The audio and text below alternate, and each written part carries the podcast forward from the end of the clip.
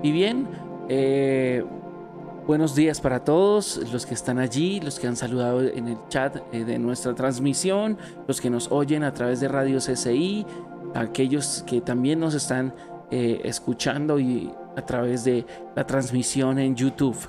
Bendiciones para ustedes. La lectura del día de hoy es Segunda de Corintios capítulo 8 versículo 1 al 7. Vamos a leer Segunda a los Corintios capítulo 8 versículo 1 al 7 y como todas las mañanas hoy me acompaña mi esposa a esta hora para para acompañarnos en la lectura de este pasaje. Buenos días, amor. Muy buenos días, amor. Buenos días, hermosa familia. Quiero felicitar a este ejército esforzado y valiente que hoy se levanta para dar sus primeros minutos, su primer tiempo a nuestro Señor y Salvador.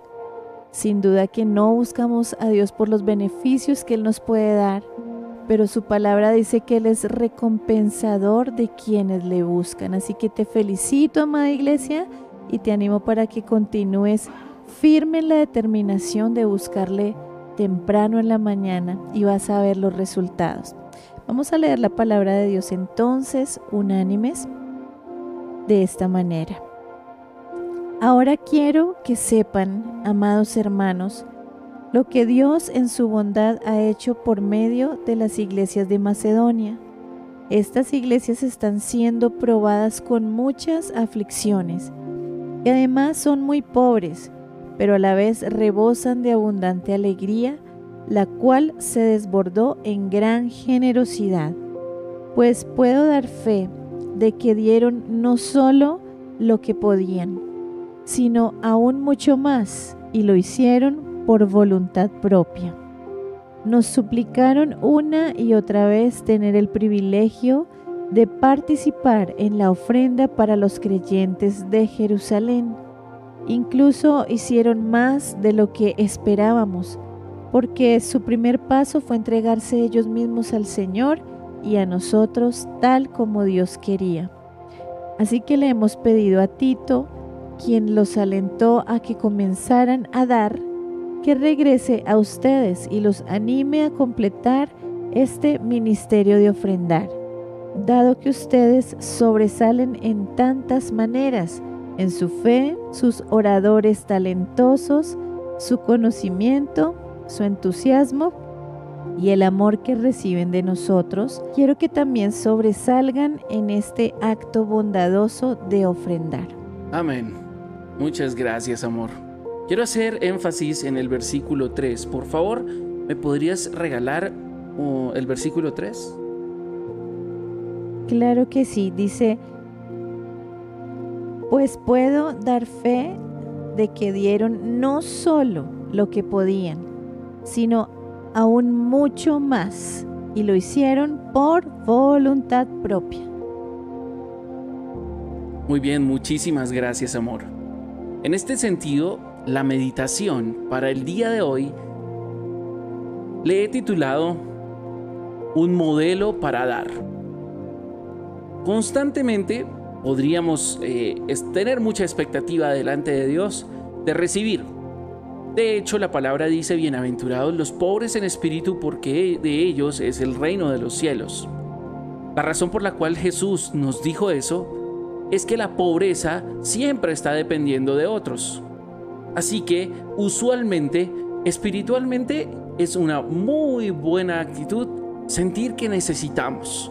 Y por eso es que nos acercamos a Dios, porque Él generosamente extiende su mano para bendecirnos y nosotros en esa pobreza espiritual que nos sentimos, en la cual sabemos que no tenemos lo suficiente para simplemente sustentarnos por nosotros mismos en, un sentido espiritual, que nosotros no tenemos la capacidad de, limpiarnos, de perdonarnos, eh, que podemos hacer muchas cosas, pero nada de eso, no tenemos capacidad de por nosotros mismos producir vida eterna. Pero también hay un momento en el cual debemos pensar en que, aunque somos pobres en espíritu, hay muchos aspectos en los cuales ya Dios nos ha enriquecido y tenemos que dar para que el ciclo del dar, esa ley del dar siga cumpliéndose. Cuando alguien da, otro recibe. Y cuando alguien está dando, también está habilitando su vida para recibir. Y ese ciclo se cumple todos los días. ¿Sabes algo? Muchas de las iglesias más grandes del mundo que existen hoy se encuentran en Corea, específicamente en Corea del Sur. Pero no siempre fue así.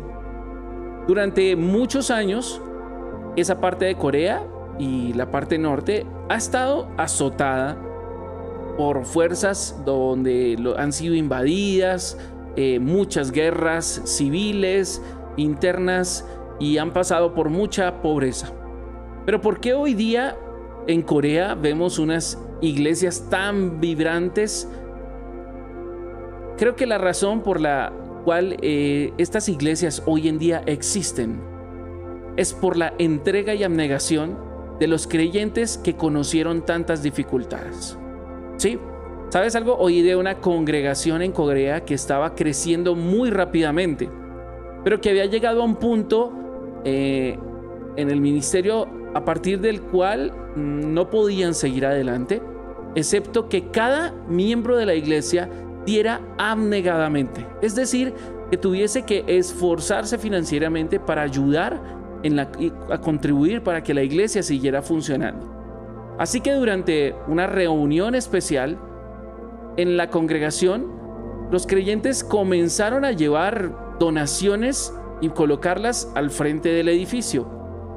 Una mujer anciana se presentó con una taza o palangana de arroz y unos palillos.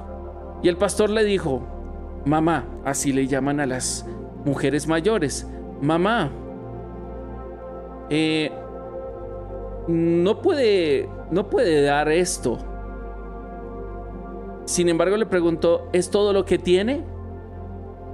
Y ella insistió que sí, eso era todo lo que tenía. Así que le dijo, tranquila mamá, tómelo. No tienes que dar esto. Sin embargo, ella insistió, por favor, recíbamelo, pastor. Así que mientras el pastor estaba ya luego en la reunión en pie ante toda la congregación, sosteniendo aquel, aquella palangana de arroz y los dos palillos, se levantó un hombre de la congregación y dijo, voy a dar seis millones y medios de won. Eso aproximadamente eran tres mil dólares, o para nosotros unos 35 millones de pesos. La iglesia del primer siglo en Jerusalén experimentaba también grandes necesidades económicas. Y como y en general eran todos. Como respuesta, los creyentes de la ciudad de Macedonia dieron de su pobreza más de lo que podían a la iglesia de Jerusalén. Pero dice la palabra que se dieron a sí mismos al Señor. Muchas veces nosotros damos lo, lo único que damos es dinero lo único que damos es tiempo o servicio.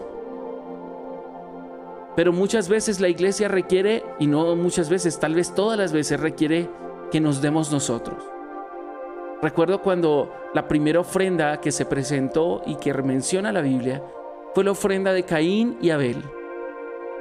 Y en la primera ofrenda dice que Dios vio a Abel y le agradó su ofrenda. Pero dio a Caín, vio a Caín y no le agradó su ofrenda. Porque en la primera Abel se había dado a sí mismo, en la segunda Caín únicamente trajo algo. Muchas veces nosotros necesitamos aprender a dar un poco más allá de nuestra capacidad. Realmente lo que estamos dando no es tan importante como cómo lo estamos dando. ¿Hemos dado abnegadamente? ¿Nos hemos preocupado? Eso es algo importante. Muchas de las cosas que suceden hoy en día en nuestra iglesia y que nosotros podemos hacer pasa porque muchas personas dan incluso abnegadamente. Muchas personas incluso con todo su corazón colocan ofrendas que son financieramente muy pequeñas, pero que uno sabe por las condiciones de esas personas que efectivamente se están dando ellos. Que muchas veces este reino de Dios se construye a base de eso, haber dado de corazón. Nosotros nos hemos dado primero. Eso es lo que tratamos de buscar. Dejemos este pensamiento en nuestros corazones. Lo más importante de dar es darse primero a uno mismo.